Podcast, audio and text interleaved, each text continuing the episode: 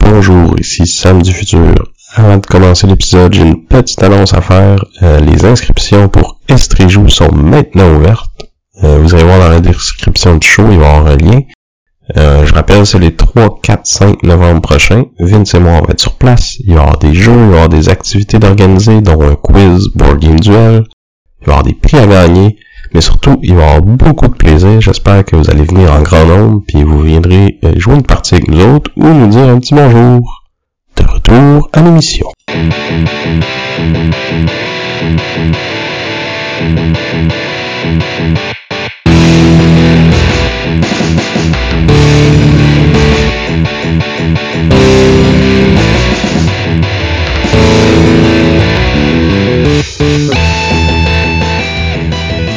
Bonjour et bienvenue au 55e épisode de Board Game Duel, le podcast de jeux de société où deux jeux s'affrontent dans un duel sans merci.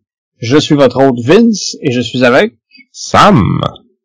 Donc euh, aujourd'hui notre thématique sera les jeux euh, les jeux de cartes euh, tendus pour deux joueurs. Donc on va vouloir avoir on va avoir des cartes puis de la tension puis des actions à sélectionner. Et dans mon cas, je vais je vais défendre le jeu Anami Koji. Puis moi, je vais vous parler d'une nouveauté qui est même pas sortie encore et qui s'appelle Unrest. Mais avant tout ça, on va faire un petit retour euh, dans le passé et discuter euh, du duel qu'on a fait il y a un an, qui était Sam? Euh, il y a un an, notre thème, c'était les fleurs et les abeilles. C'est quand même appropri- approprié parce que mon fils vient de fêter ses un an il y a pas longtemps, donc euh, je pense qu'on était euh, on était dans la thématique. Moi, je vous avais parlé du jeu euh, ben, des abeilles, euh, le jeu Honey Buzz, qui est un jeu de placement de tuiles, euh, slash un peu construction d'engins, euh, placement d'ouvriers. Ou dans le fond, c'est un jeu qui est super cute, mais super coupe-gorge. On peut vraiment chienner nos amis. puis on a un gros puzzle spatial de comment placer nos tuiles pour obtenir les différents types de pollen qui vont nous permettre de d'accumuler des ressources. Puis on a comme un petit aspect économique là où on essaie de soit remplir des des contrats qui demandent des ressources spécifiques ou juste euh, vendre nos ressources pendant qu'ils valent encore cher parce qu'à toutes les fois qu'une ressource est vendue, ben le, la loi de l'offre et de la demande fait que le, le prix diminue, donc euh, on, on essaie de, de passer notre stock avant les autres. Fait que c'est un jeu, on l'avait dit dans le duel, c'est un peu comme Calico, là, c'est, ça a l'air super cute, cartoon, mais dans le fond c'est full coupe-gorge, full casse-tête. Mais lui, je l'ai trouvé encore plus le fun que Calico. Puis malheureusement, je pense que j'y ai pas rejoué, ou peut-être juste une fois là, depuis le duel, là, mais c'est. C'est juste comme la plupart des jeux, là, il y en a tellement puis on n'a pas le temps, mais comme euh, je- je serais je serais dû pour leur sortir puis, puis leur jouer. Là. C'est juste qu'il est comme pas tant évident à expliquer à des nouveaux joueurs. Là. C'est. Ça prend comme un tour ou deux là, avant de, de comprendre comment ça marche. Ouais, C'est son ça. plus gros défaut. Beaucoup de beaucoup de choses à, à analyser quand on prend une décision à ce jeu-là, étant donné que tu l'espèce de. Tu peux vraiment bloquer les, les accès à certaines actions. Faut ton casse-tête spatial, il a l'air de rien, là, mais construire sa, sa ruche. Faut que tu penses à ton affaire pour aller chercher les bonus que, que, que tu veux vraiment. Fait que c'est euh, c'est pas évident. Comme tu dis, c'est un jeu qui a l'apparence d'être euh, super accessible, super euh, gentil et tout ça. Mais quand on commence à jouer, on, quand- on se dit quoi finalement euh, c'est quand même un bon un, un bon puzzle. là. On se casse bien la tête quand on joue à ce jeu. Toi, t'avais les fleurs? Ouais, moi j'avais les fleurs. Donc euh, de mon côté, euh, j'avais défendu le jeu Cellulose, qui est un euh, placement d'ouvriers à thématique euh, un peu scientifique. Donc euh, chaque joueur va tenter de développer sa plante. Puis pour ça, il va falloir euh, dans le fond, construire une membrane cytoplasmique à notre cellule de plante. Il va falloir faire croître nos racines. Il va falloir produire des protéines pour pouvoir faire des enzymes il y a vraiment un, un aspect, je trouve, euh, éducatif dans ce jeu-là qui, qui, qui est assez important puis qui est assez intéressant. C'est pas juste, euh, c'est pas, pas du n'importe quoi qui est là-dedans. Ça fait tout du sens au niveau de la, euh, de la biologie. Puis on a, euh, on a plusieurs façons différentes, de- de- plusieurs stratégies dans le fond qu'on peut adopter parce qu'on a notre petit engin qui est comme notre plante, notre système racinaire et notre tige dans lequel on, on- va se développer puis on va devoir suivre certains embranchements pour débloquer certains bonus. Fait que là, on a un petit, petit puzzle à côté du jeu que je trouve qui est intéressant. Puis on a aussi euh, certains systèmes, euh, comme le système des, des, euh, des enzymes que j'avais trouvé cool, qui étaient qui changeaient un peu du, du, du placement de d'habitude. C'est que tu as vraiment comme des, des cascades d'enzymes qui vont faire que plus tu vas faire des enzymes, plus tu vas comme faire des réactions, puis plus tu vas faire de points. ouais, parce que chaque fois que tu joues une carte, tu réactives toutes les autres qui ont déjà été jouées, dans le fond. C'est ça, puis ça, ça, ça, ça, déboule, ça explose, ça fait boule de neige c'est vraiment une stratégie qui, est cool à faire parce que c'est assez ça peut devenir spectaculaire. Euh, c'est ça, c'est un jeu qui est quand même, c'est ça, sinon qui reste quand même dans les, les normes classiques du, euh, du placement d'ouvriers. C'est plus l'aspect éducatif, puis c'est ça la petite twist des enzymes que je trouvais qui était faisait son charme. Ouais, il va plus nous chercher par la thématique que par ses mécaniques. Là. Pas parce que les mécaniques sont pas bonnes, c'est juste que c'est c'est beaucoup de choses qu'on a déjà vues dans plein d'autres jeux. Là. Des, des placements d'ouvriers, il y en a un puis un autre. Là. Fait que pourquoi tu irais plus vers lui, ben c'est vraiment que le le thème va t'attirer. C'est ça. C'est, c'est ça. Il, fait bien ce qu'il fait. Il est pas euh, révolutionnaire dans son genre, mais il y a des trucs intéressants quand même. Donc c'était notre tour sur le duel de l'année passée. Maintenant, on va se lancer dans les jeux dans lesquels on a joué récemment. Donc, euh, Sam, tu m'as parlé, euh, Sam qui aime toujours les jeux de levée, tu m'as parlé d'un jeu que tu as essayé qui mêlait deux thèmes que tu aimes bien, fait que les levées et les pirates. Oui.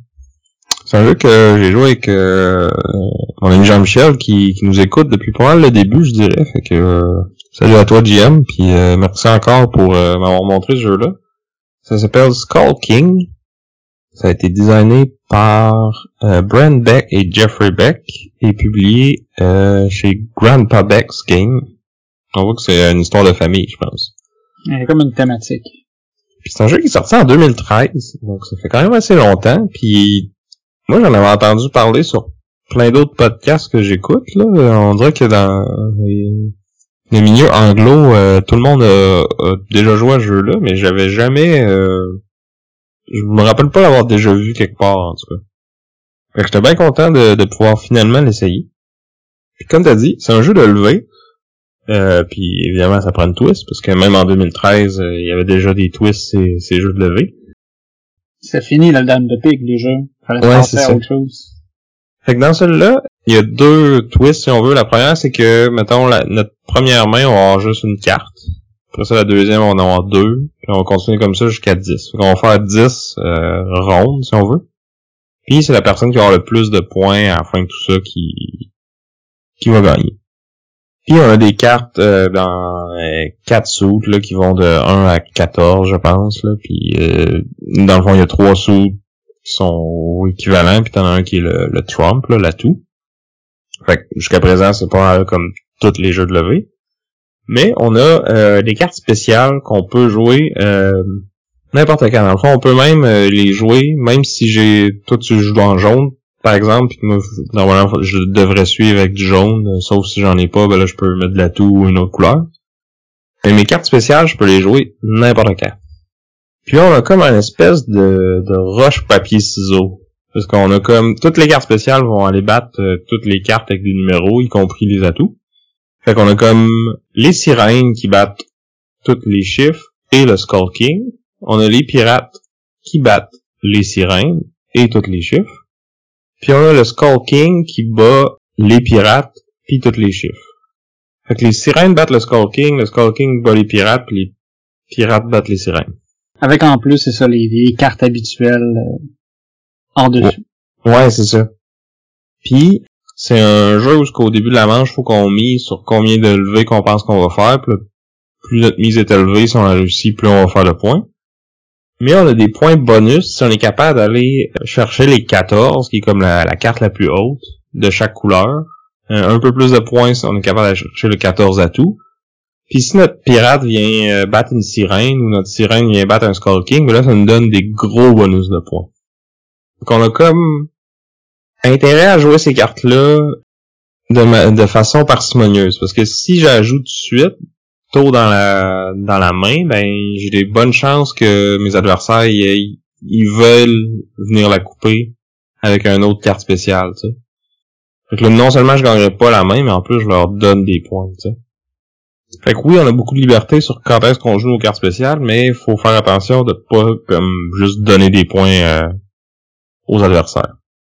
On a aussi des cartes qui vont nous permettre de dire euh, ben moi c'est sûr que je veux pas la gagner ce main. C'est comme un drapeau blanc, c'est genre tu te retires la main puis euh, peu importe euh, mettons que c'était jaune demandé puis là je serais j'avais misé que je voulais juste faire trois levées puis si tu fais plus que ce que tu as misé ben tu perds tous tes points c'est le genre de jeu qu'il faut que tu exactement ta mise si tu veux faire des points donc ces cartes-là vont te permettre de comme passer en dessous, même si euh, techniquement tu pourrais euh, aller chercher ce main-là, même si tu veux pas, tu sais. Puis on a aussi des cartes qui rajoutent juste du chaos, là, que c'est comme t'ajoutes, puis là, euh, les couleurs ont plus d'importance, c'est juste le chiffre le plus haut qui, qui gagne. Y compris les cartes spéciales, qui ont pas de chiffre. Et qui sont comme cassées par le, le Kraken. Ou non, ça c'est la baleine. Ouais, la baleine a fait ça, puis t'as le Kraken que c'est juste genre, on, on se la main, y a personne qui a gagné. Fait que là, tu, te dis, ah, tout va bien, euh, tout le monde a misé, tout le monde va avoir c'est exactement le bon nombre, parce que là, il me reste juste des grosses cartes, fait que je vais la gagner, puis là, quelqu'un te sort le Kraken, puis finalement, t'es comme, il te manque une, une levée pour réussir ta mise, puis tu perds des points, tu sais. Ah oui, parce que quand tu réussis pas ta mise, non seulement tu fais pas les points que t'as misé, mais t'es, c'est des points négatifs, dans le fond. Oh. plus tu mises fort, plus tu peux faire le point, mais plus tu peux en perdre si tu réussis pas ton, ton bet. Ok, fait quoi, il faut vraiment que tu, tu penses à ton affaire. Ça va être assez compliqué au début de, de saisir euh, c'est quoi tes chances de faire tel nombre de mains s'il y a autant de chaos que ça dans les cartes. Ouais, c'est ça, puis en même temps, tu sais, au début, t'as genre une ou deux cartes dans les mains, fait que tu sais, les chances que les, les cartes chaotiques soient en jeu sont plutôt faibles. Parce que dans le fond, le deck est quand même euh, gros, là. T'as comme quatre couleurs qui vont de 1 à 14, puis t'as, je pense, deux sirènes, un Skull King, puis euh, un certain nombre de pirates, puis un certain nombre de, de drapeaux blancs, là. Fait que, si tu reçois une face euh, dans ta main d'une carte, ben tu te dis, bah, je pense que j'ai de bonnes chances de la gagner, celle-là. Mais finalement, ça arrive que l'autre personne, elle a exactement la carte qui te bat, fait que là, tu, tu lui donnes plein de points en partant, là. C'est ça, on était euh, dans un chalet en fait fait que là, on a joué comme deux games de suite, là, une première à trois, puis après il y a d'autres personnes qui sont arrivées qui sont joints à nous, fait qu'on a rejoué de suite une partie à cinq, puis je dois dire que de jouer à trois ou à cinq, ça change quand même pas mal euh, la stratégie, puis justement les les probabilités là, que qu'une certaine carte soit en jeu ou pas. Là. Ouais, parce que tu as plus euh, plus de joueurs, plus il y a plus de cartes dans les mains de tout le monde. Fait que ça fait que pas plus de chances de retrouver telle ou telle carte en jeu. Il faut que tu sois un peu plus euh, aux aguets. Ouais, puis t'as plus de chances de te faire couper par quelqu'un aussi qui a, qui a pas une couleur. Fait que c'était cool, c'était, c'est, je pense que j'ai expliqué pas toutes les règles, fait que c'est, si vous avez déjà joué à des jeux de levée, c'est relativement simple, c'est sûr que les cartes spéciales, euh, ça peut être un peu plus compliqué à, prendre en main, mais il y a des cartes à être de jeu là, qui viennent avec le jeu. Fait qu'on en tout temps tu sais un peu euh, qu'est-ce qui bat quoi, puis c'est quoi les les chances que ces cartes-là soient en jeu, pis tout ça là. C'est ça. C'est, c'est pas un jeu non plus qui va prendre énormément de temps à jouer, fait que tu vas le subir un peu la première fois, puis après ça tu vas savoir à quoi t'attendre. Fait que... Ouais, ben le fait qu'on joue 10 mains, puis qui sont tout le temps de plus en plus longues, euh, ça, prend quand même euh, ça, c'est plus long que, que d'autres jeux du même style. Mais tu ça nous a pas empêché de faire deux games back-à-back, là. Puis, c'était, j'avais pas l'impression que c'était trop non plus. Ok. Fait que c'était Skull King de Grandpa Beck's Games. Cool, ben on va rester dans un jeu de cartes. Aujourd'hui, on, on va avoir beaucoup de ça. Euh, de mon côté, on a récemment essayé le jeu Knorr, qui est sorti cette année. Euh, designé... Nord. Encore une fois, la tradition de massacrer des noms est respectée. Donc, euh, c'est designé par euh, Thomas Dupont. Celle-là, je l'ai eu, je pense. Et euh, publié aux éditions euh, Bombix.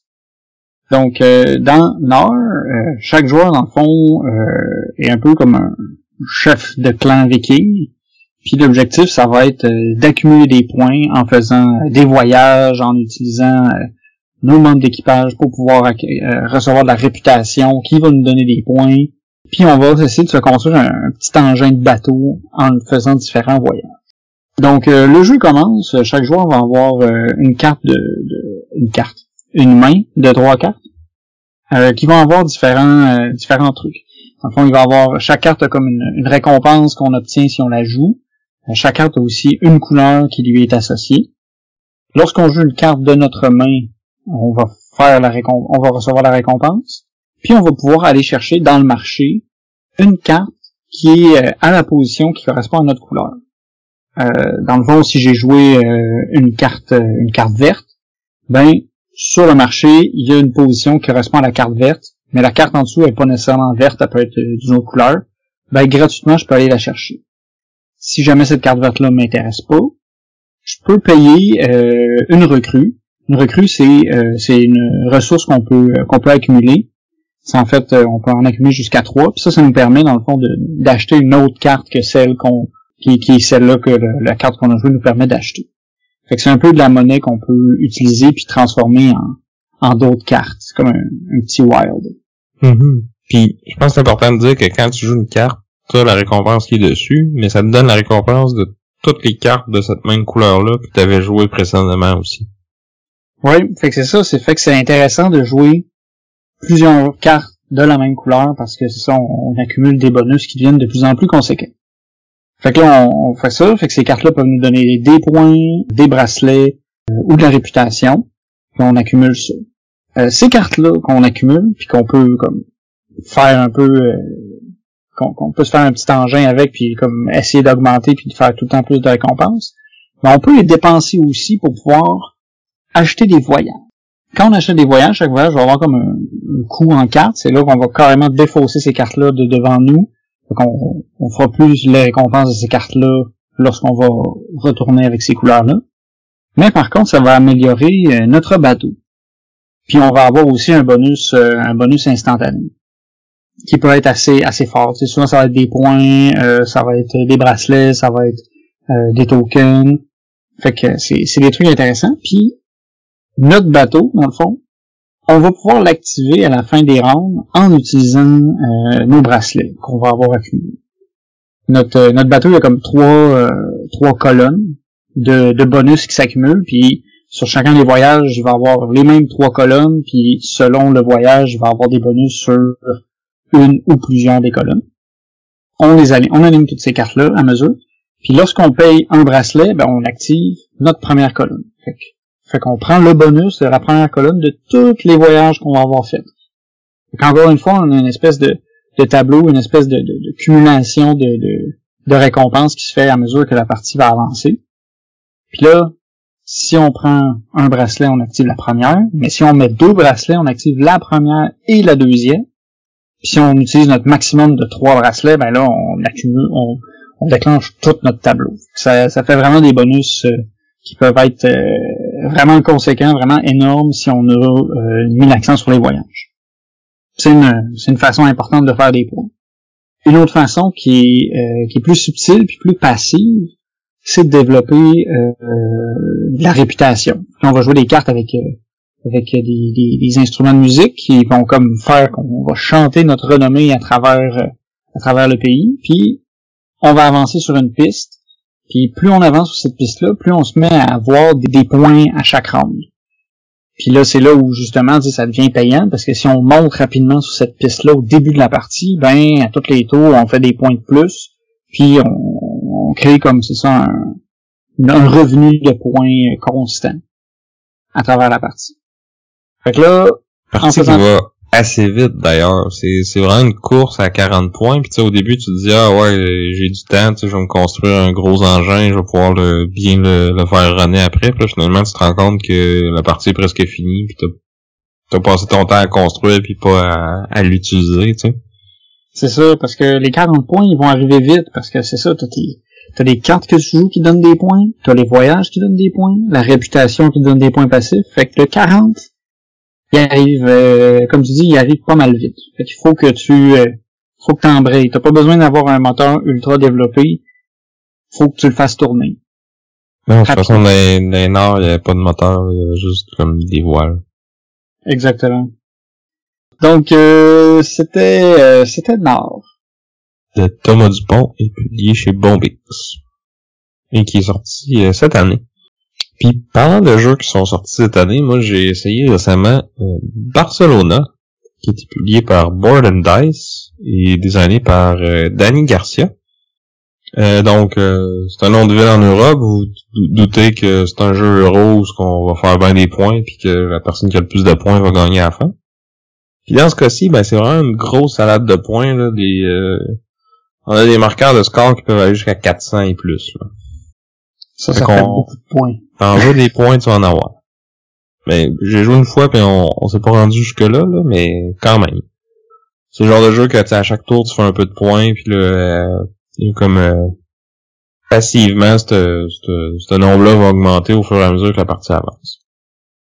Fait que, thématiquement, c'est qu'on va reconstruire euh, la ville de Barcelone parce que à une certaine époque, euh, c'était comme surpeuplé un peu partout en Europe, mais particulièrement à Barcelone. Puis là, il y a euh, Monsieur Cerda qui est comme un, architecte urbaniste qui été engagé pour comme tout déconstruire puis réaménager, dans le fond, de, faire les murs euh, médiévaux qu'il y avait là pour réaménager la ville, pour qu'il y ait euh, de la place pour tout le monde euh, pour rester.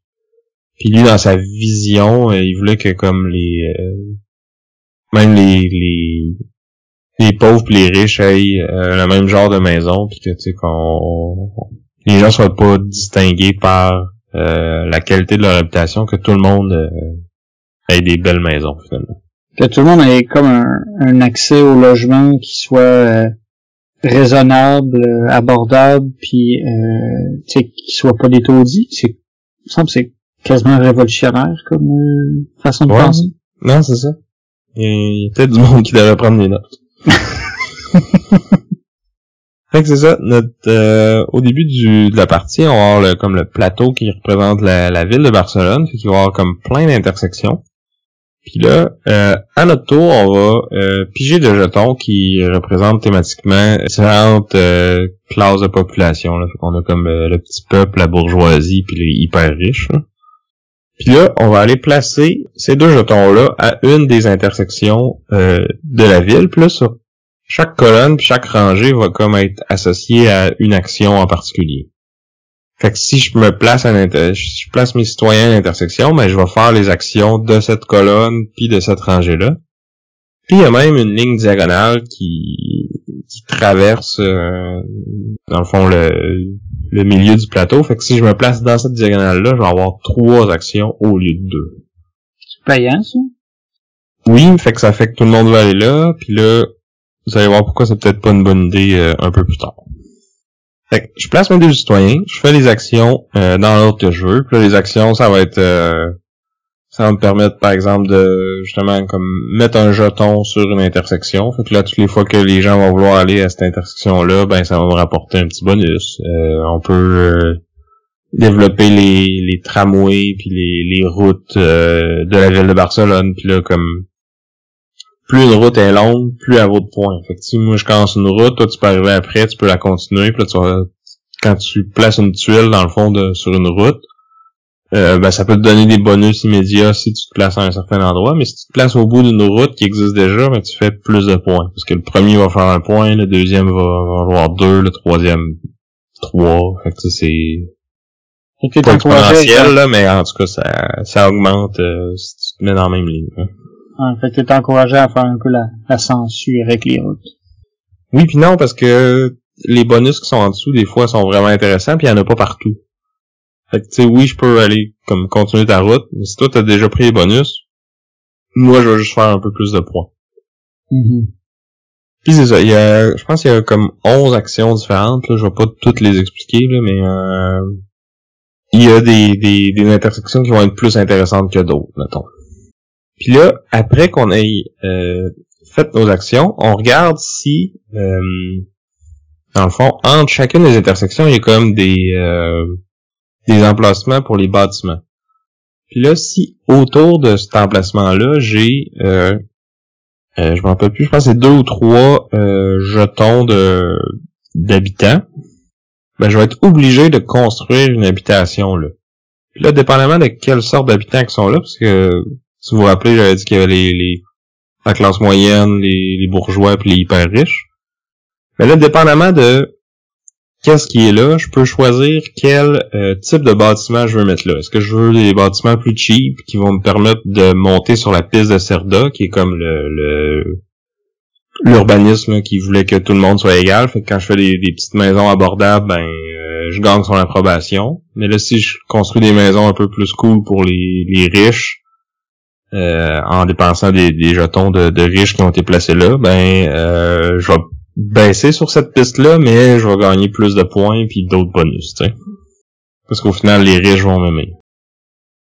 Puis cette piste de Cerda-là, dans le fond, on va le, dans le fond, le, jeu il est comme en trois trois manches. Euh, on va la resetter à la fin de, de, chacun des espèces de scoring intermédiaires, si on veut. Puis là, à la fin de la partie, plus on est haut dessus, plus on va faire de points. Fait que t'essayes de te maintenir dans, dans le positif. Tu veux pas te baisser trop parce que ça, ça peut coûter cher. Puis en plus, au moment où on reset, si t'es dans le positif, tu retombes à zéro, mais si t'es dans le négatif, tu restes dans le négatif.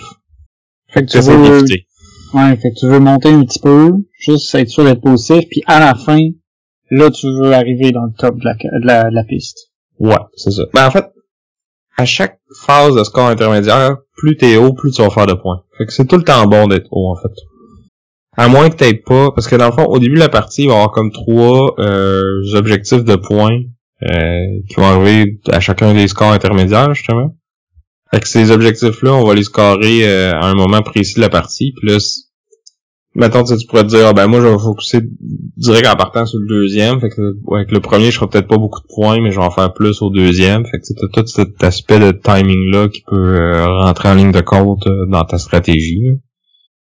Puis on a aussi des des objectifs de scoring secondaires que tu vas pouvoir aller chercher pendant la partie. Puis là, dans le fond, il y en a comme une trolley de ceux-là, puis ceux qui sont des, des objectifs de, de scoring intermédiaire, ben on les enlève du pool de, de ceux personnels qu'on peut aller chercher. Fait que tu peux pas comme double dip dans ta, ta stratégie de scoring. S'il y en a un qui est disponible à tout le monde, ben il sera pas possible d'aller chercher juste pour toi. Fait, fait qu'il faut que tu sois vraiment varié dans ta stratégie, il faut que tu touches un, à plein d'affaires. Tu peux pas juste focuser sur un truc puis espérer gagner avec ça. Ben, il faut que tu aies un petit peu de focus quand même, parce que si tu fais juste un peu de tout, tu sais, oui, ça va faire des points, mais quelqu'un qui focus vraiment puis qui le fait bien, il va peut-être en faire plus que toi, tu sais. Mais tu peux pas en faire juste un non plus. C'est c'est genre de jeu, tu sais, ils ont 11 actions, ils, ils donnent tout de quoi de bon, mais comme c'est d'essayer de voir euh, qu'est-ce qui me donne de quoi d'un petit peu mieux, puis de de focuser là-dessus, tu sais. Hmm. Pourquoi que, que ça cascade, en fait, c'est que à chaque fois que tu construis des, des bâtiments, puis tu vas utiliser comme les jetons de, de, de population qui, qui étaient autour d'un quartier pour construire. Parce que dans le fond, quand, que je, quand je joue mon tour, j'en place deux. Mais quand je construis, je prends juste ceux qui sont sur le dessus. Mais ceux qui sont en dessous, ils sont encore là, puis ils peuvent servir pour d'autres bâtiments qui touchent à la même intersection, tu sais.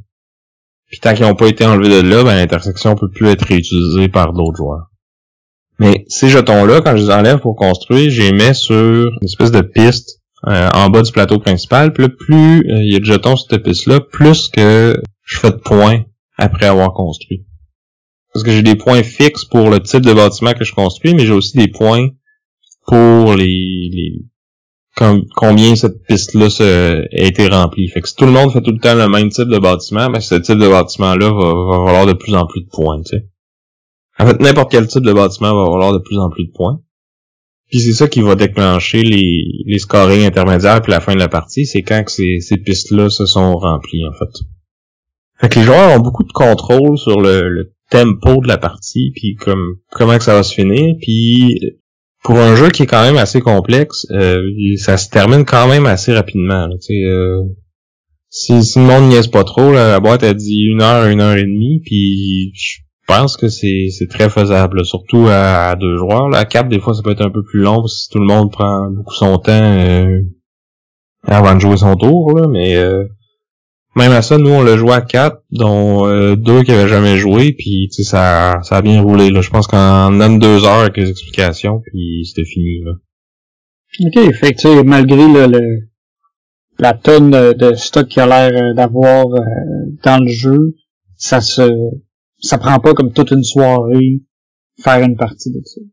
Non, pis ça se gère quand même assez bien. Tu sais, l'iconographie est claire et tu, un coup que tu t'es fait expliquer le jeu, tu regardes les icônes, euh, la plupart sont sont assez évidents. Puis peut-être pour quelques objectifs de scoring que des fois faut que tu te préfères au, livre de règles, mais c'est vraiment pas si pire. Mais c'est ça, il y a beaucoup de stock, là. Il y, a, plein de systèmes que j'ai pas parlé, là, que tu... Des bonus que tu peux aller chercher pour... Euh, en mettant des... des tuiles qui viennent de ton plateau personnel. Fait que là, tu vas... Une certaine action te permet d'aller enlever ces tuiles-là de ton plateau personnel. Fait que ça, débloque des... Euh, soit des bonus ou des de la place pour stocker tes ressources. Puis en plus, tu vas les placer sur un espèce de, plateau commun que faut tout le temps que tu places à côté d'une qui a déjà été placée. Puis là, ça donne différents bonus qui sont imprimés là-dessus. Fait que les bonus les plus intéressants, ben il va falloir les chercher rapidement. Puis fait que c'est ça, c'est un genre de jeu que tu veux tout faire, mais tu peux pas. Fait qu'il faut que tu, faut que tu fasses des choix puis t'essayes d'aller chercher le ta grosse dose de salade là, pour euh, te rendre à 400 points. Mais euh, Martin, euh, euh, ben Martin de, de l'atelier du Meeple avec qui j'ai joué, puis euh, c'était lui le jeu, là, il me disait qu'il a, a, joué plusieurs fois, puis à date, il a pas encore vu quelqu'un qui s'est rendu à 400. Ok. c'est encore, c'est l'objectif à atteindre, avoir le 400 points à Barcelone. Ouais, c'est ça. Fait que si jamais parmi nos auditeurs ou auditrices, il y a quelqu'un qui s'est rendu à 400, ben écrivez-nous, puis venez, euh, venez braguer.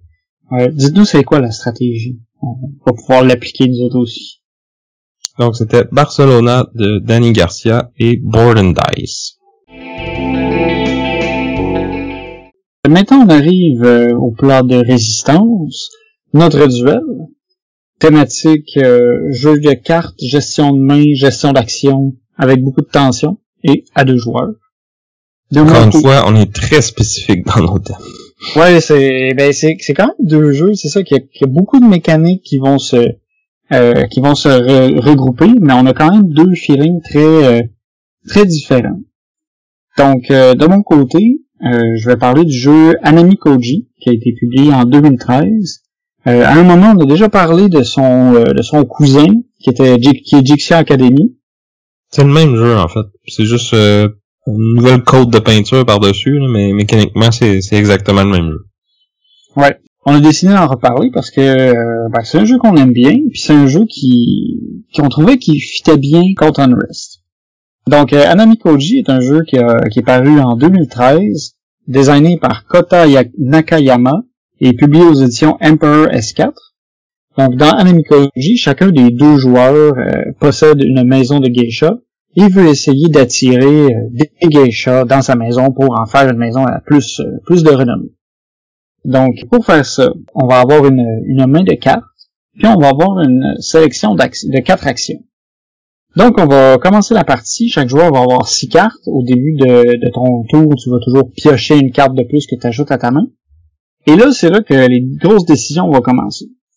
Euh, les geishas pour lesquels on va se battre sont au nombre de 7. Euh, chaque geisha va avoir aussi euh, une valeur qui lui est attitrée. Fait qu'on a des geishas qui valent 2 points, des geishas qui valent 3 points, une geisha qui vaut 4, puis une geisha qui vaut 5 points. pour pouvoir gagner, il faut soit réussir à convaincre 4 des geishas de venir nous rejoindre, ou il faut réussir à totaliser 11 points on peut faire ça euh, dans une seule ronde, ou si jamais il y a plus qu'une ronde, si, si on réussit pas ni l'un ni l'autre à, atteindre l'objectif, il va y avoir une autre ronde qui va commencer en laissant, le fond, les, les, euh, points comme ils sont. Mais on peut quand même aller chercher euh, les geishas qui, que l'autre a réussi à ramasser. C'est ça, c'est que si on joue plus qu'un round, on va pouvoir se, voler les geishas.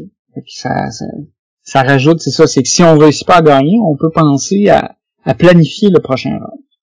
Chacune des geishas qu'on va convoiter, sa, sa force, dans le fond, va correspondre aussi au nombre de cartes qu'il y a dans le paquet qui correspond à cette geisha-là.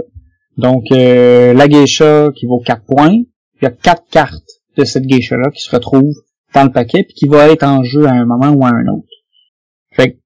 Oui, les geishas qui valent plus cher, dans le fond, ils peuvent nous donner une chance de plus de gagner, mais c'est plus dur d'avoir leur contrôle. Parce que pour pouvoir attirer une geisha, il faut être le joueur qui possède à la fin du round le plus de cartes de cette geisha-là. Fait que, oui, la geisha à 5 points, elle vaut beaucoup de points, mais il faut réussir à avoir au moins, ben, pour avoir trois cartes pour être certain qu'elle est de notre côté. Si on a moins de trois cartes, ça se peut que notre opposant réussisse à la prendre. Ou qu'on soit égal puis que personne euh, la prenne. Fait que c'est ça. Comme ça qu'on qu'il faut jouer, fait qu'on a une espèce de euh, de souk à la corde à savoir qui va être capable d'attirer quel geisha. Donc, avec notre main de, de cette carte qu'on qu'on a au début de la partie, il faut choisir des actions. Puis là, c'est là où le, le, le gros euh, les grosses décisions commencent à se prendre. C'est que chaque action, en fait, va nous permettre de manipuler les cartes. On a une action qui est, assez simple, qui nous permet de garder une carte secrète qui va être révélée à la fin du round. ça, c'est une carte qu'on va choisir puis qui, qui va être qui va nous appartenir. On a une action qui nous permet de prendre deux cartes de notre main et les sortir complètement du jeu. on sait que ces cartes-là seront pas là. Ça peut nous permettre en fait de nous assurer que euh, il va juste avoir trois cartes euh, de la geisha à 5 points, ou ça peut nous assurer de d'éliminer certaines certaines cartes puis garantir qu'on va garder certaines geishas. Euh, c'est, c'est, à date, ça va, ça va bien, c'est pas trop compliqué. Là où ça commence à se corser, c'est quand on va jouer les, cartes, les actions à 3 puis 4 cartes. Euh, l'action à 3 cartes, c'est qu'on va sélectionner trois cartes de notre main. Notre opposant, on va, on va les révéler. Notre opposant va sélectionner une carte qu'il va garder pour lui, puis nous autres, on va en garder deux autres. Là, c'est là où on voit qu'il y, a de l'interaction entre les deux joueurs, puis que qu'on va choisir, les actions qu'on va prendre vont aussi euh, euh, vont faire intervenir l'opposé. Je pense que c'est mon action préférée, celle-là, parce que c'est tellement cool quand tu réussis à donner un choix de merde à l'autre que peu importe ce qu'il fait, ça t'avantage. Hein? Ouais, c'est euh, c'est vraiment c'est que tu sais que ton opposant, il, peut juste en prendre une là-dedans. Fait que des fois, il va être vraiment torturé à savoir laquelle qu'il doit choisir, parce qu'il y a beaucoup d'inconnus. Euh, oui, on voit les cartes qui vont se placer à mesure que la partie avance, mais on ne sait pas qu'est-ce que notre opposant va avoir euh, mis de côté ou va avoir éliminé. C'est euh, c'est difficile. Ouais, t'as comme pas le choix de donner quelque chose à l'adversaire, mais faut que tu t'arranges pour lui donner quoi de pas bon.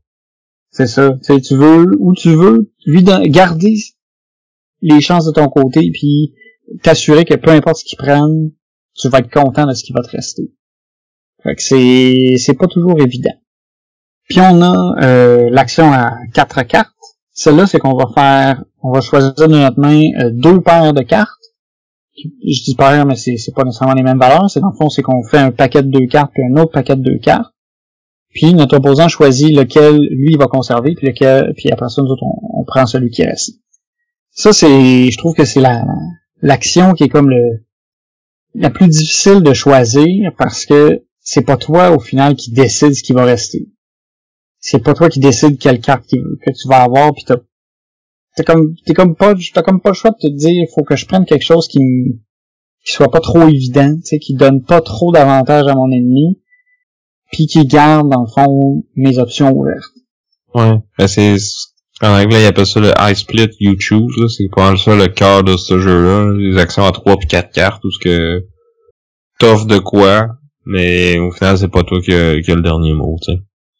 C'est ça, fait qu'il faut vraiment que tu penses à qu'est-ce que, vers où moi je m'en vais, quel geisha je veux garder, qu'est-ce que, euh, qu'est-ce que, vers où mon opposant se, se dirige. Fait que c'est un peu de, faut, faut, faire de la lecture, faut regarder toujours le, ce qui est présentement en jeu, puis rester à l'affût de qu'est-ce que, des pièges, en fait, des pièges potentiels qui peuvent s'offrir à toi. Puis il faut, faut que tu fasses attention à ce que tu dans les mains aussi, parce que, tu sais, oui, des fois, tu voudrais jouer la, carte à quatre, mais justement, comme t'as pas, euh, tu pourrais faire pas capable de faire deux paires à peu près équivalentes ou euh, deux paires que peu importe ce que l'autre prend, tu peux tu peux aller chercher l'avantage, ça. C'est ça, tu sais, des fois t'as ta propre main te fait peur parce que tu te dis oh my god comment je vais pouvoir séparer ces cartes là pour que je m'en sorte Ouais, c'est ça, parce que c'est sûr qu'ils iront pas toutes à toi, ces cartes-là. Fait que même si t'as toutes les bonnes cartes, mais tu sais que l'autre va en avoir une partie de ça, tu sais. C'est ça.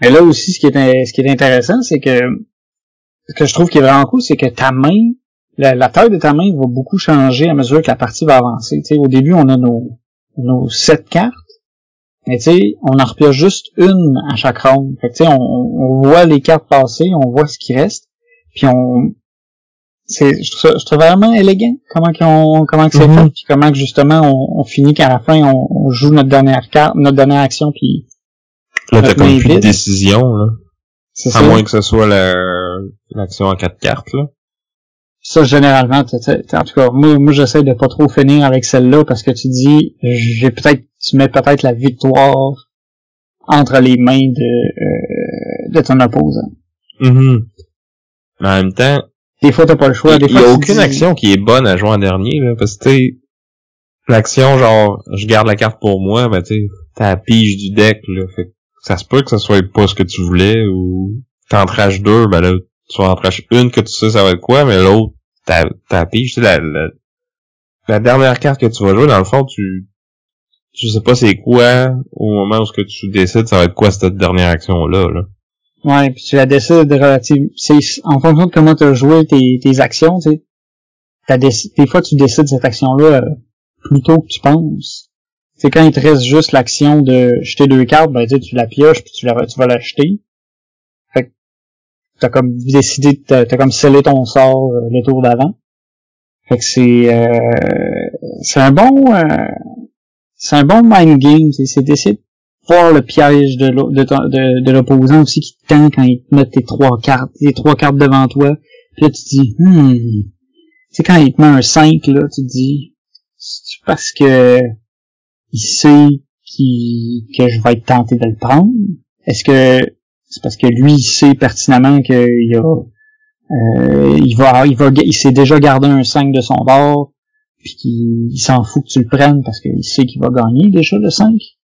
puis que ce qui l'intéresse vraiment, c'est les deux autres cartes, c'est le petit 2 puis le petit 3 que t'as pas vu aller parce que sont comme plus faciles à garder. Mais ils sont plus faciles à, aller chercher vu qu'ils ont moins de cartes. C'est comme quand t'en as une, t'es déjà tu te dis t'as une bonne chance puis au pays ça va faire l'égalité si l'autre joueur peut en jouer une autre. Mais tu sais c'est c'est ça, c'est des fois c'est ça a l'air simple puis ça peut être payant d'aller chercher les petites cartes parce que tu sais, oui, tu peux gagner avec le nombre de points, mais tu peux gagner avec le nombre de cartes aussi. Fait que d'aller en chercher une petite, ben, c'est le quart de ta victoire de fait, là. C'est ça, tu sais, un, un, petit 2 safe versus euh, le 4 ou le 5 que tu sais pas trop, tu sais, ça... C'est difficile. Des fois, il y, a beaucoup de choix difficiles. C'est Ouais, je pense que Anamikoji en japonais, ça veut dire euh, décision agonisante. Ouais, je pense SS. Je verrais pas d'autre traduction, puis ça serait vraiment une bonne description ce jeu-là. Euh, J'imagine que Eric de Board Game Dojo, je sais qu'il nous écoute de temps en temps, et puis il parle japonais, fait qu'il va pouvoir nous dire si j'ai raison ou pas. Ouais, avec qui justement t'as récemment fait un épisode? Ouais, on a fait un top 10 de, de jeux asymétriques. Puis on avait fait avant un top 10 de jeux à deux. Puis je pense que Namikochi s'était ramassé. En tout cas, moi, il était sur ma liste, me semble. C'était pas un, top 10 de jeux asymétriques, c'était un top 10 de factions dans un jeu asymétrique. C'est vrai. C'était, assez pointu, là. Ça veut dire que... Euh, on a, Ouais, c'était pas nécessairement nos, nos 10 jeux asymétriques préférés, mais nos 10 factions préférées quand on joue à ces jeux-là. Ouais, j'ai bien aimé, vous irez écouter euh, si vous parlez euh, anglais parce que euh, c'est un, un, podcast anglophone. Mais il a parlé de, de trucs assez intéressants. C'est sûr que Sam il a parlé de Guardians of Atlantis quelques fois. Mais il y a eu juste deux, je me suis limité quand même. Ouais, quand même, mais c'était bien parce que justement on a vu d'autres, on a pu avoir l'occasion de voir d'autres jeux. J'ai trouvé ça intéressant. là, on, on, diverge un peu là, mais Ouais, mais c'est pour comme plugger quelque chose que je suis, fait que ça c'est correct. Ok. Euh, j'ai bien aimé, j'ai, bien aimé aussi que, que c'est, ça m'a donné le goût de jouer à Dune. Parce qu'il a parlé de la faction des Bene Gesserit à Dune, qui euh, prédisent au début de la partie quelle faction va gagner et à quel tour, puis si jamais ils l'ont, ben, c'est comme, j'ai gagné. C'est, c'est les autres qui gagnent, finalement. Ouais, c'est tellement sale, parce que j'imagine la sensation de, comment ça tu veux m'aider tout d'un coup? Tu sais, c'est, parce que tu vas me voler la victoire. Fait que là, tu vas essayer de te saboter toi-même pour pas gagner tout de suite. Non, c'est, Alors que clairement, le Bene Gesserit, il savait que t'allais pas gagner en faisant ça, puis il voulait juste jouer dans ta tête, c'est ça, tu sais, il voulait que tu te sabotes toi-même en pensant que, en tout cas, ça, ça, j'ai trouvé ça, euh, c'était mon, c'était ma faction qui m'intriguait le plus, mettons. Bon. Tout ça pour euh, revenir à, à nos moutons, ou à nos geishas. Fait que c'est ça. C'est un jeu qui se joue euh, très rapidement, c'est ça, 15 minutes, euh, tu sais, puis 20, 25 minutes peut-être si on doit se rendre au, à une deuxième round. Parce que c'est souvent, Ah, puis même à ça. c'est, c'est, c'est- tu peux enchaîner les parties assez rapidement, là, puis t'as le goût un peu parce que, tu sais, ça joue vite, ça joue vite, ça joue bien, puis tu sais, t'as le goût de jouer une part, de gagner une partie au moins. T'es comme, Mhm. tu, tu le relances jusqu'à temps que tu gagnes. Puis je trouve que c'est un bon jeu, genre de, de matin de fin de semaine à, à jouer avec un café, là. Avant de commencer ta journée, là. Ouais, parce que tu mets ça en Tu place euh, sur ça, un tu coin de passes table. tes cartes, c'est ça, puis... euh, C'est un jeu aussi qui est, qui est, qui est bien fait, là. Les dessins, c'est, c'est cute, là. Tu vois une belle thématique euh, japonaise. euh. Ah, Ouais, c'est un peu sketch, là, genre, euh, donne des cadeaux à des geishas pour qu'ils viennent chez vous. euh. Moi, j'aime mieux la... Moi, la version que j'ai, c'est le Jixi Academy, justement, parce que c'est des... euh, des érudits que tu essayes de, d'attirer dans ton université, là, ça fait un peu moins euh, perv. Maintenant que t'en parles, je regrette un peu ce que j'ai dit. ouais, c'est ça. Tu sais, moi, je regardais plus la, la qualité des dessins, là. Je... Oui, non, c'est vrai qu'il il est bien illustré, là, mais c'est ça. Ouais, c'est vrai que la thématique donner des cadeaux à des geishas, c'est vrai que c'est... Bon. Ben, c'est peut-être pour ça qu'ils l'ont changé, tu sais. Ouais, pour des érudits puis des, euh, des, des cadeaux Les de érudits sont un peu euh, sexy aussi, là. mais tu sais, Ouais. comme... C'est des hommes, fait que... I guess que c'est un peu moins pire. Ou en tout cas, ça, ça, ça, ça, ça enlève peut-être une, euh, une connotation. Tu sais. Ouais. Érudits au final, ça pourrait être n'importe quel thème, puis on s'en on s'en balance un peu. Pour Ouais, les auditeurs français. Ouais, parce que c'est vrai que tu, tu joues pas, c'est pas le thème qui est important de toute façon justement, c'est c'est juste la la dynamique, la tension dans ta sélection d'action. Quand tu présentes tes cartes, puis que là tu dis, faut pas qu'ils prennent ce paquet-là.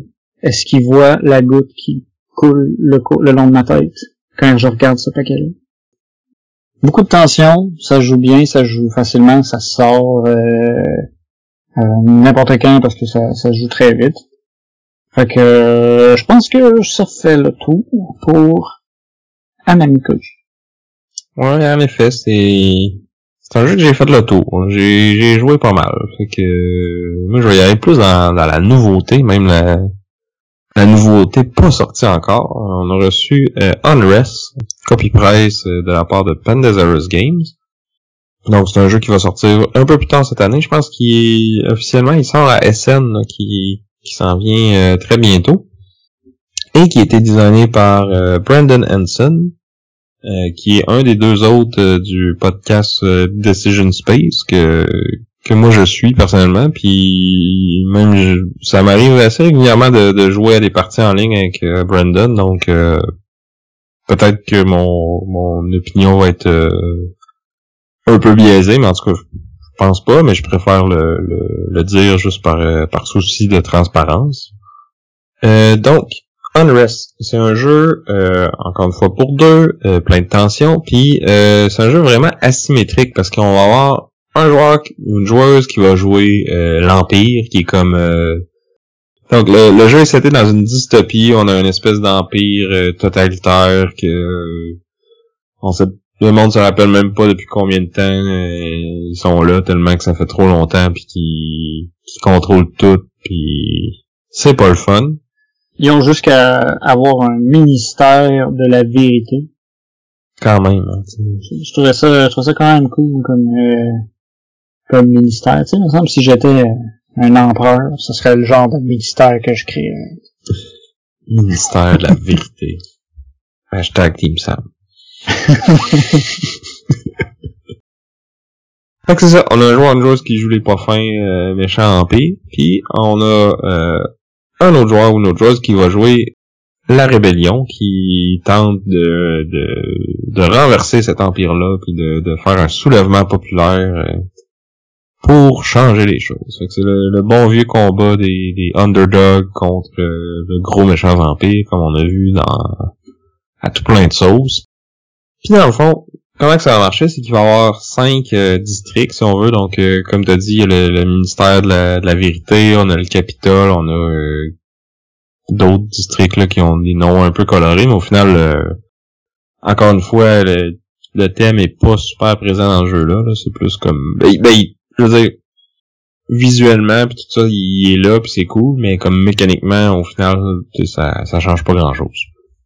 Pour l'instant. Euh, donc c'est ça, on va avoir cinq districts.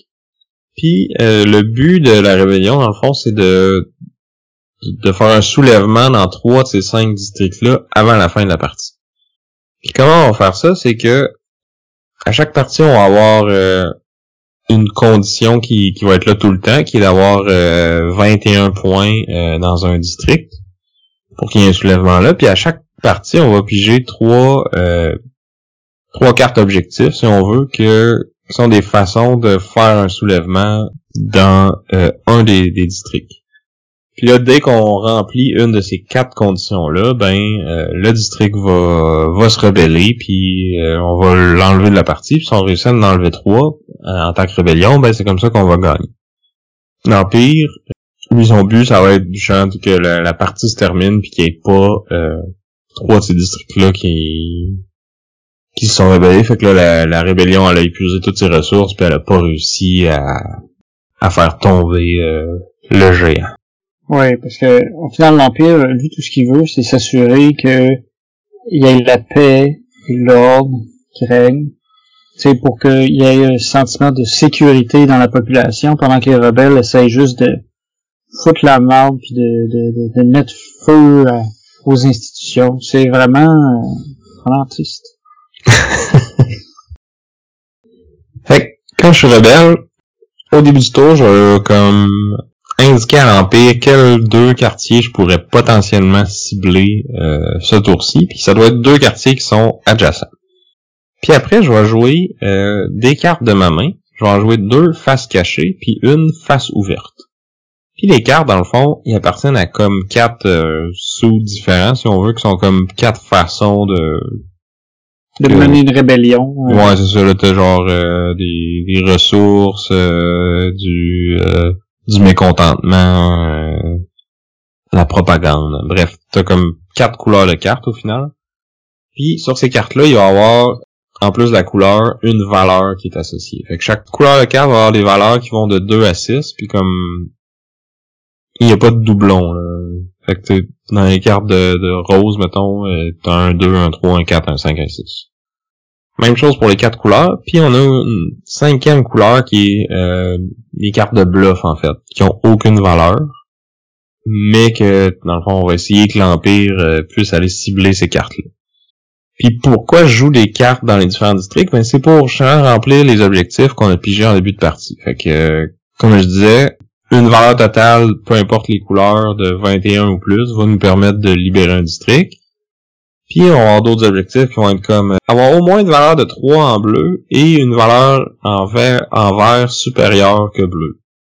Donc là, on a comme cette équation-là, mais pour les pour différentes couleurs. On a euh, avoir 8 ou plus d'une couleur puis 0 d'une autre. Euh, avoir des cartes face ouverte de trois au moins trois faces ouvertes d'une même couleur.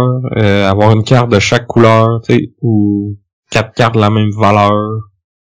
Bref, il faut avoir des combinaisons de cartes bien précises dans un district pour euh, qu'il y ait une rébellion là. Puis là, les, la rébellion et l'Empire savent exactement c'est quoi ces, ces conditions-là. Mais là où la symétrie vient, c'est que le rebelle euh, va avoir toute l'information parce que les cartes face cachée, on peut à tout moment aller les regarder puis on, on sait qu'est-ce qu'on a joué où. Puis celui ou celle qui joue l'Empire va juste avoir une partie de cette information-là parce qu'à chaque fois, euh, comme je disais, on joue deux cartes face cachée, une carte face ouverte. Puis après, c'est là que l'Empire va prendre son tour. L'Empire, un peu comme dans Namikoji, il y a quatre euh, actions de disponibles. Donc on a euh, on peut regarder une des cartes face cachée, la retourner puis la rendre face ouverte. On peut détruire une carte, euh, qu'elle soit face cachée ou, face ouverte. On la détruit sans la retourner. Donc si on, on détruit une carte, on peut pas savoir exactement qu'est-ce qu'on a détruit. À moins qu'on détruise une carte bluff, auquel cas le, rebelle peut faire ah, c'était juste un bluff. En fait, il est obligé de, la retourner, comme fait que quand on détruit une carte, c'est pour retourner, tout ce qu'on sait, c'est qu'on n'a pas détruit un bluff, mais on sait pas exactement qu'est-ce qu'on a détruit. Ça, c'est euh, toujours dans les dans les cartes, dans le fond, qui nous sont présentées. Parce qu'une fois que les cartes sont, sont placées dans les districts, ils vont jamais bouger de là. Mm C'est ça, on peut juste faire ces actions-là sur les trois cartes euh, jouées ce tour-ci. La troisième action, c'est qu'on peut bloquer un des deux euh, districts qui, qui était ciblé ce tour-ci. Fait que là, le, rebelle aura pas le choix de placer toutes ses cartes euh, dans l'autre district. Puis la dernière action, c'est de rediriger une carte, qu'on l'envoie dans n'importe lequel des cinq districts. Euh, c'est nous qui va décider où elle va. Puis encore une fois, on peut le faire avec une carte face ouverte ou face cachée. En général, on essaie de le faire avec des cartes qu'on sait c'est quoi, mais des fois, on a comme pas trop le choix au, premier round, euh, on a ces quatre actions-là de disponibles. On va en choisir deux. On va les effectuer. Puis là, au round suivant, euh, on n'aura pas le choix d'effectuer les deux actions qu'on n'a pas faites au round précédent. Puis après ça, on va recommencer un autre cycle comme ça. Euh, fait qu'on va on va alterner entre des rounds où on a beaucoup d'options, puis des rounds où on en a juste deux. Puis de l'autre côté, le rebelle, à chaque round, il va avoir une main de cinq cartes, puis il va en jouer trois. Sauf le dernier round, parce que là, il va juste être obligé de jouer les, trois cartes qui lui restent au final. À ce moment-là, il sera pas obligé de cibler deux districts adjacents, il peut les envoyer dans n'importe quel des, districts qui sont encore en jeu. Fait que c'est ça, fait que il y a, y a vraiment une belle gestion de l'information, je trouve, dans ce jeu-là, parce que l'Empire qui, qui doit essayer d'éviter que les combinaisons se fassent, il y a beaucoup de cartes qui sait pas qu'est-ce qu'il y a dessus.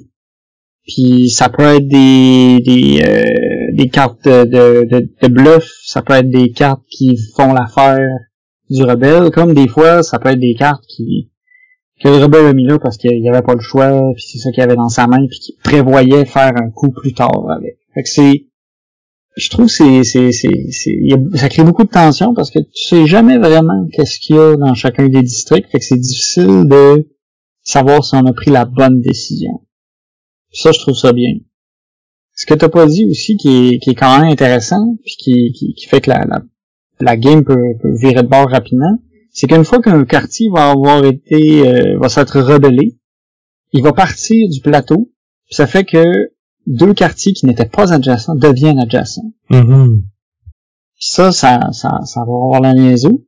Mais quand tu vas sélectionner après ça des, des, quartiers d'intérêt dans lesquels tu vas pouvoir mettre des cartes, ça peut des fois faire en sorte que c'est plus facile de compléter d'autres règles de, de, de, victoire parce que ces quartiers-là sont maintenant à la même place puis ils peuvent avoir des conditions que tu as préparées d'avance qui sont complémentaires.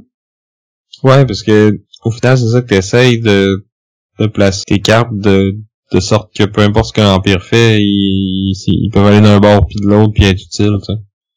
C'est ça. tu sais, quand t'es l'Empire, faut, faut vraiment que tu t'essayes d'être. Faut que tu joues la, la, la partie qui est safe. C'est euh, c'est pas évident parce que tu sais, tu sais pas qu'est-ce que quel quel type de victoire le euh, le rebelle va avoir choisi dans les différents quartiers. Fait qu'il faut que mhm. tu sois toujours ouvert au fait que il y a peut-être plus qu'une façon de conquérir ce quartier-là. Tu sais, il a peut-être mis en place déjà une stratégie qui, qui, qui touche à plus qu'une règle. Puis ça fait que des fois, tu as des décisions qui sont vraiment, vraiment difficiles à prendre. Puis il faut que tu fasses attention parce qu'il faut que tu te gardes faut que tu te gardes des actions qui te permettent, qui te mettent pas dans un cul-de-sac. Ouais.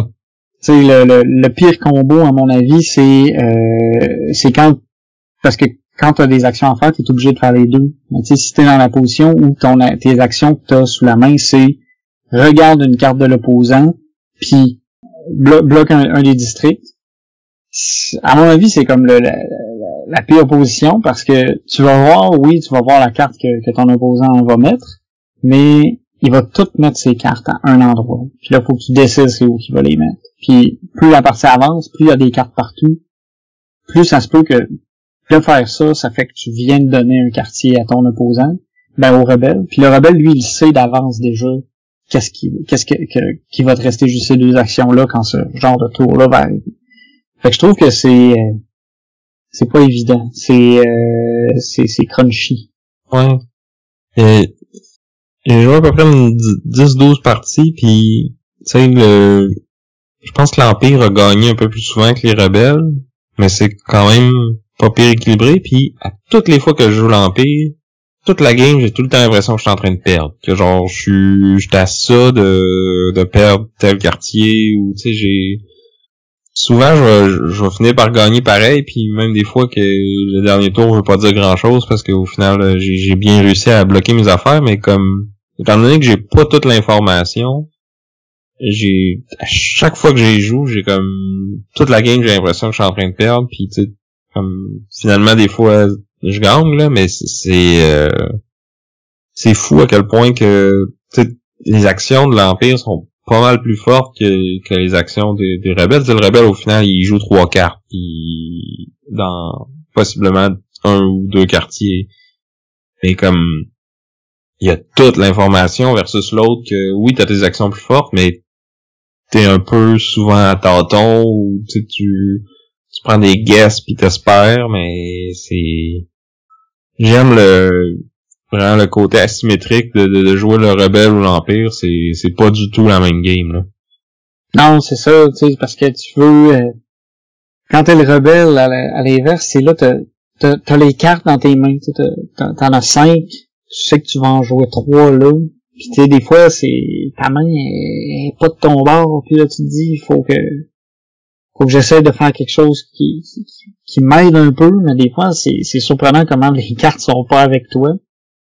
Non, mais c'est là qu'il faut que tu essaies de tendre des pièges, de peut-être euh, mettre une carte face ouverte qui, qui a une haute valeur, euh, puis d'en, cacher d'autres, puis tu sais, de, de, de force, d'essayer de d'appâter l'Empire pour qu'il utilise ses grosses actions sur ces cartes-là pour te donner un meilleur tour euh, au tour suivant, tu sais.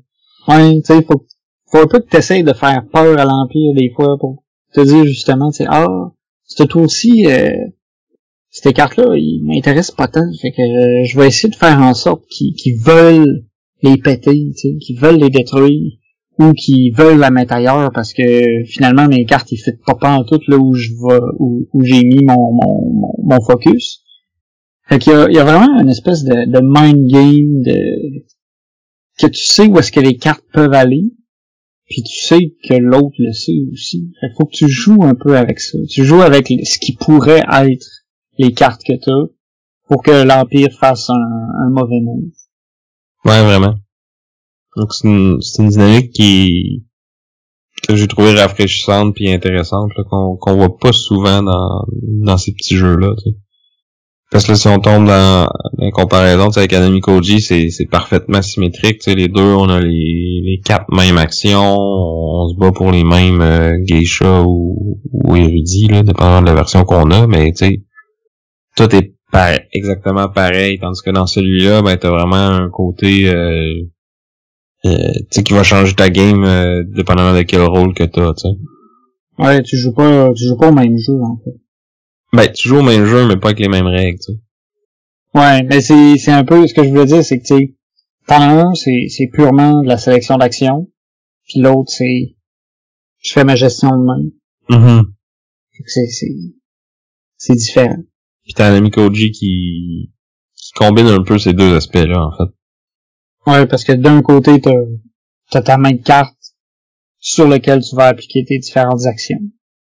Puis, euh, Sinon, euh, côté euh, matériel, euh, Unrest, c'est vraiment une super production. Là. C'est des euh, les, les jetons d'action de, de l'Empire, c'est des gros jetons de poker épais. Euh, les illustrations sur les cartes, c'est ça fait vraiment très euh, dystopie, puis euh, le, le, le, petit côté un peu euh, comic book, mais noir si on veut. Là. Pas, pas dans le sens qu'il n'y a pas de couleur, là, mais que c'est le, le style. Euh, ouais, c'est, ouais, c'est ça. C'est, c'est comme, tu sais, sur chaque carte, il y a, il y a comme la couleur principale, puis sinon t'as, tu restes dans ce, cette teinte de couleur-là, ou sinon t'as des, des, des gros contrastes. Ouais, moi je parlais plus du style, tu sais, le style de film noir, là, de... Ouais. Un peu comme Sin City, là, mettons, ou... Euh... Ben, pour certaines cartes, oui, mais tu sais, je regarde la carte, euh, les, les cartes Intel, tu sais, ça fait plus genre, euh, ça fait sci-fi, là, tu sais, il y a comme... Ouais, c'est comme noir cyberpunk. Ouais. Ish. En tout cas, moi, c'est un style que, que je trouve vraiment cool, euh, puis euh, c'est ça, le, le, reste du matériel, on, on, peut difficilement demander mieux. Ouais, non, c'est ça, il, est super euh, super bien fait. L'iconographie aussi, c'est simple. Parce que t'as, les cartes vont être en, vont avoir différentes couleurs, mais tu sais, si jamais euh, quelqu'un voit pas, peut pas distinguer toutes les couleurs, ben il y a, y a, des gros symboles aussi qui permettent de dire bon ben cette, cette carte-là, elle appartient à, à, la famille euh, des supply ou à la famille Intel. Fait que tu sais, t'as, aussi cette euh, distinction-là qui est facile à faire euh, avec la mm. couleur puis avec l'iconographie. Mm-hmm. Puis je me suis un peu enfargé sur comment j'expliquais les, les, différents objectifs là, pour pour se rebeller dans un district, mais l'iconographie sur les cartes, là, tu sais, oui, c'est écrit en texte, mais le, la petite partie icône, tu la regardes, c'est super clair, là. T'as pas besoin de te le faire expliquer, tu sais. Ouais, c'est ça. Puis c'est assez, euh, c'est assez explicite, là. Euh, c'est ça, t'as le, comme tu dis, c'est, tu il écrit 4 plus de telle affaire, 4 plus de telle autre affaire. Tu sais qu'il faut que t'aies 4 puis 4 de chacun. Fait que c'est quand même assez, euh, c'est assez clair, c'est facile à suivre. C'est ça, dans les, dans les deux jeux, je trouve qu'il y a beaucoup de, beaucoup de tension, beaucoup d'inconnus parce que, tu sais, t'as, as énormément d'interactions, euh, dans le cadre des deux jeux avec ton, avec ton opposant parce que souvent, tu vas, tu vas présenter un choix à l'autre. Puis tu dois réussir à faire en sorte que ton opposant choisisse le choix que tu veux qu'il prenne. Fait que, tu sais, faut que tu sois un peu, euh, faut que, faut que tu joues dans sa tête. Ouais. J'aime bien, j'aime bien, en fait, je trouvais ça drôle parce que j'ai réalisé tantôt que c'est Unrest. C'est un peu comme ça que tu te sens quand tu y joues. Tu sais, t'es comme, t'es tendu, tu sais, t'es pas, t'es pas à l'aise parce que tu, tu sais pas si t'as pris la bonne décision, tu sais pas si la bonne si l'empire va brûler la bonne carte, tu sais, c'est, j'aime, j'aime que le, le autre jeu fait avec le sentiment que t'as quand tu joues Puis peu importe le côté que t'es, comme tu dis, quand t'es t'es en rébellion, tu, tu sais pas quelle carte tu vas choisir pour ses actions, puis quand t'es l'Empire, mais justement, t'as, t'as tellement pas d'informations que tu t'espères que t'as fait la bonne affaire, mais tu le sais pas, là. À l'inverse, tu sais, dans Anin Koji, j'aime que, tu sais, la carte que tu vas avoir gardée, ou les cartes que tu vas avoir détruites, c'est une information que juste toi qui as. Mm-hmm. Fait, que fait que tu peux planifier en fonction de ça, euh, parce que tu le sais, admettons que t'es déjà sûr d'avoir telle ou telle couleur, tu sais, que tel ou tel geisha ou érudit, puis que ton opposant n'y peut rien, tu sais, ça c'est, je trouve que c'est un, truc sur lequel tu peux jouer aussi. Mais en même temps, la carte que tu gardes souvent, tu sais, c'est, c'est facile pour l'autre de deviner que c'est probablement un 4 ou un 5. Mais, j'allais dire, moi, justement, je trouve que... Et des fois, c'est pas ça, là, parce que t'as pas le choix, là, mais mais moi, moi, tu vois, garder un 4 ou un 5, je trouve que c'est pas tout le temps la bonne décision parce que ça t'assure pas nécessairement. Si t'es dans. Si tu gardes un 4 ou un 5 si ça t'es sûr que tu vas garder cette, cette, ces, ces valeurs-là, je pense. Ben, c'est sûr que si t'es si t'es au deuxième round, mettons, puis tu l'as déjà de ton bord, aller chercher un 4, ça t'assure quasiment de le garder encore. Ouais, ben moi des fois j'aime mieux justement, je vais, je vais mettre un mettre un 3. Tu sais, parce que le 3, tu le verras peut-être pas venir. tu sais, moi, c'est sûr que c'est, c'est un peu plus mon, c'est mon style, là, c'est de, c'est d'aller m'assurer des petites cartes, et puis de faire, je vise souvent plus le, le 4, euh, le 4 cartes euh, pour gagner que le, le, le 11 points. Parce que je trouve que le 11 points, ça, ça t'oblige un peu à, à prendre le 5 ou le 4, puis des fois même les deux pour pouvoir t'en sortir.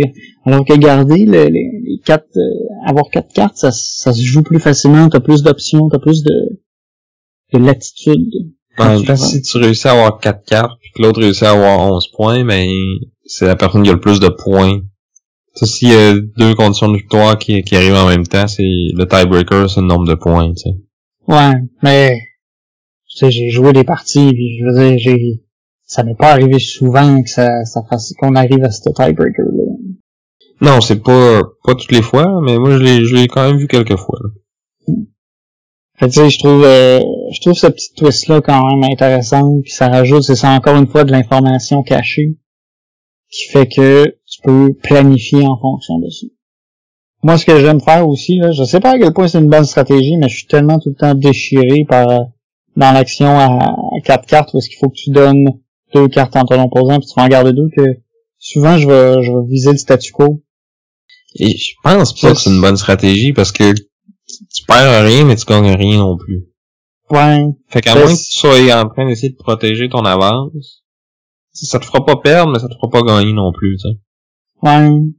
Mais j'ai l'impression que ça, ça, ça, ça fait que je risque moins de me mettre dans ma... Ouais, mais je pense que si tu veux comme vraiment passer à un autre niveau stratégique, faut qu'à chaque fois tu, tu fasses de quoi qui va t'aider, tu sais. Ouais. Mais c'est... Mais tu sais, je prétends pas que je pense qu'en théorie, c'est ça que tu devrais faire, mais de là à voir c'est quoi à chaque game. euh, Parce que comme comme tu dis, des fois tu peux euh, t'offres un choix, tu penses que l'autre va prendre de quoi, puis là, finalement il prend l'autre paquet, puis là t'es comme oups. Ouais. C'est euh, c'est pas évident. Fait que moi, je, je vois ça avec le, le, le safe. T'as cet aspect-là un peu dans Unrest, justement, que tu, quand t'es l'Empire, tu peux jouer un peu plus safe, puis comme utiliser tes actions de, de détruire ou de, de, de rediriger juste sur des cartes face ouverte. Ou tu peux la, même la regarder avant de faire ton action dessus, mais là, tu comme tu wastes un peu deux actions sur une carte. euh, c'est plus safe, mais Ouais. Ben, en même temps, c'est moins fort, c'est ça, justement, de le faire sur la même carte. À moins que ce soit un no-brainer, genre, tu peux pas te permettre parce que... Ouais, parce que sinon, euh, cette carte-là, elle fait, euh, elle fait gagner l'autre, tu sais, ou, ou elle donne un district trop facilement. Ouais, c'est ça. C'est pas évident. Faut, faut vraiment que tu penses... Tu sais, dans, dans Unrest, faut vraiment tout le temps que tu penses que, oui, à un moment donné, tu peux avoir quatre actions, mais le tour que tu vas jouer là, tu le sais que le rebelle va sait c'est quoi que tu vas faire comme action après, puis il va jouer en fonction de ces actions-là. Fait qu'il faut euh, il faut que tu te donnes du lousse. Tu sais, j'aime pas ça jouer mon détruire une carte puis mon euh, Déplacé. ouais, mon déplacer en même temps. Non, comme tu dis, c'est ça, c'est pas toutes les paires qui sont qui sont faites égales. Fait que oui, tu peux donner un gros méga tour avec euh, la meilleure paire possible, mais ça, ça fait que t'as la pire euh, au tour d'après. Ouais. Puis prévoir le dernier tour, ça peut être utile. Tu sais comme je pense que l'avant-dernier tour de faire euh, le- le- l'action de bloquer puis regarder en te disant qu'au dernier tour, est-ce que là le rebelle va pouvoir mettre les cartes où il veut, ça peut être utile de faire un avant-dernier tour moyen si tu t'es safe. Là. Faut Ouais. qu'au dernier- tour, tu puisses péter une carte puis en mettre une là où tu veux, puis là, le, le rebelle il se ramasse avec juste une petite carte qui, qui, qui peut mettre là où il veut, mais que tu sais, c'est, c'est moins facile de gagner à ce moment-là. En même temps, de bloquer au dernier tour, ça peut être vraiment bon aussi. Ouais. L'autre peut aller n'importe où. Fait que c'est ça. Je, je pense pas que j'ai joué assez pour être euh, un, un maître stratège à ce jeu-là encore, mais euh, peut-être que ça va venir parce que euh, c'est le genre de jeu que un peu comme je disais avec un ami Koji, là, c'est tu peux sortir le matin en déjeunant avec ton café, euh, puis tu sais, de rejouer tout le temps avec la même personne, tu vas développer une méta, tu peux comme tout le temps jouer le même côté ou switcher de temps en temps, puis tu sais, ça ou switcher à chaque partie, fait que tu t'as quand même beaucoup d'options, puis je pense qu'ils vont toutes être euh, intéressantes. Là. Ouais, non, je suis, je suis bien d'accord avec toi dans le sens où c'est deux jeux qui vont qui, qui se jouent rapidement, facilement, un peu n'importe quand, puis qu'ils prennent tellement pas de temps à mettre en place puis à jouer une partie que souvent tu sais, tu vas jouer tu vas jouer deux trois games de suite puis tu sais, Mhm. Ou, ça tu sera si, pas long. si vous avez un collègue au travail qui aime les jeux aussi, euh, c'est le genre de jeu que tu peux amener là, puis euh, sur l'heure de dîner, euh, t'enchaînes une coupe de parties, puis euh, Ouais, c'est c'est tu- tu- en une semaine, là, tu vas, tu vas en faire pas mal. Là. c'est ça, puis tu sais, c'est des petites boîtes fait que tu trimbales ça euh, relativement facilement, c'est pas comme un pas comme un Star Wars Rebellion que si tu veux amener à job, ça va être un peu compliqué. Faut que t'aies des longueurs de lunch aussi. Ouais. Ou t'es pas ben ben travaillant. Bon, je pense que ça fait le tour pour moi. Euh, pour moi aussi. Fait que euh, maintenant qu'on a on, on a fini de discuter, euh, ça va être à vous de nous donner votre avis. C'est quoi votre jeu à deux joueurs avec beaucoup de tension euh, favori?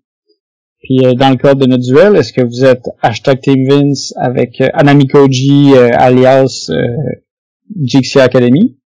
Oui, va être hashtag Team Sam avec Unrest.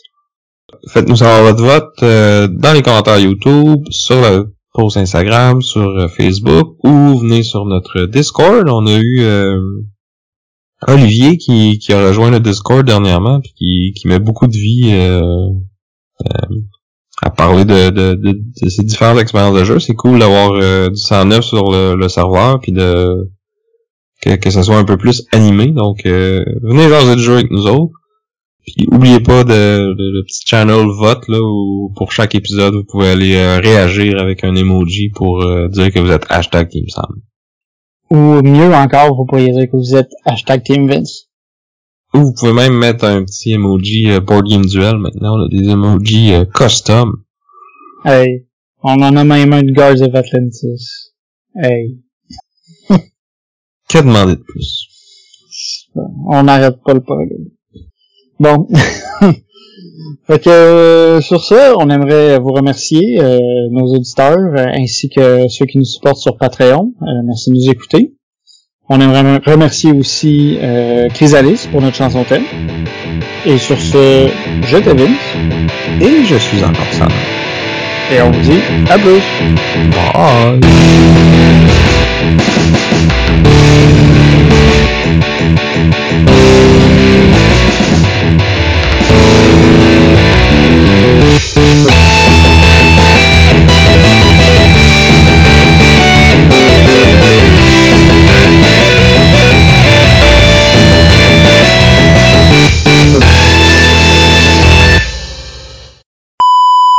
T'avais les fleurs?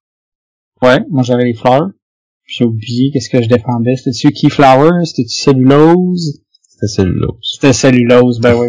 On, on voit que t'avais à cœur ce jeu-là parce que tu t'en rappelles encore un an après.